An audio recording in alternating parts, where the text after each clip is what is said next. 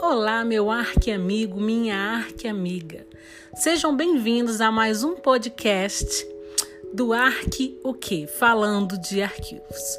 Hoje eu gostaria de compartilhar com vocês sobre a minha primeira vez no arquivo. Como é que foi? Qual foi a impressão que eu tive em trabalhar com arquivo? Eu nunca vou me esquecer daquele dia. Foi um estágio, eu estava no início do curso, não tinha a menor noção né, do que, era exatamente arquivologia e fui parar, obviamente, num subsolo de um órgão público com várias salas abarrotadas de documentos, caixas, pastas, enfim, tudo misturado, a verdadeira massa documental acumulada.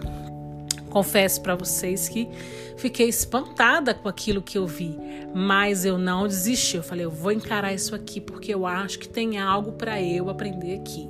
E junto com os meus colegas que eu estudava na época, nós colocamos literalmente a mão na massa. Então foram meses e meses ali trabalhando, selecionando os documentos, separando os fundos porque estavam todos misturados, muito bicho, inseto, sujeira é, óbvio que estávamos todos né, é, devidamente uniformizados com os materiais de proteção necessários para tocar naquele material, mas eu confesso para você que eu pensei duas vezes: será que eu vou continuar com isso aqui, com esse curso?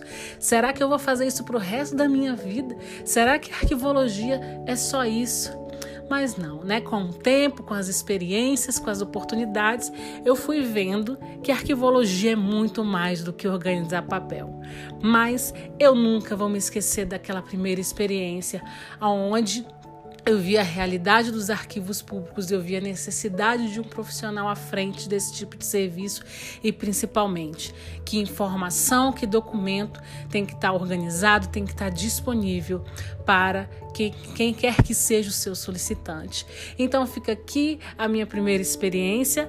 Não tome ela como é, um algo para você desistir do seu propósito da arquivologia, mas foi a primeira impressão que eu tive. Foi um pouco traumática? Foi, mas foi gratificante no decorrer do tempo.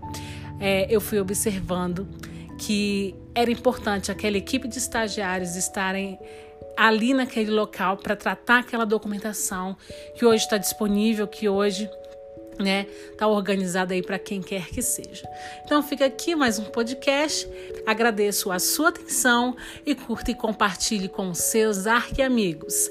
Até mais, pessoal.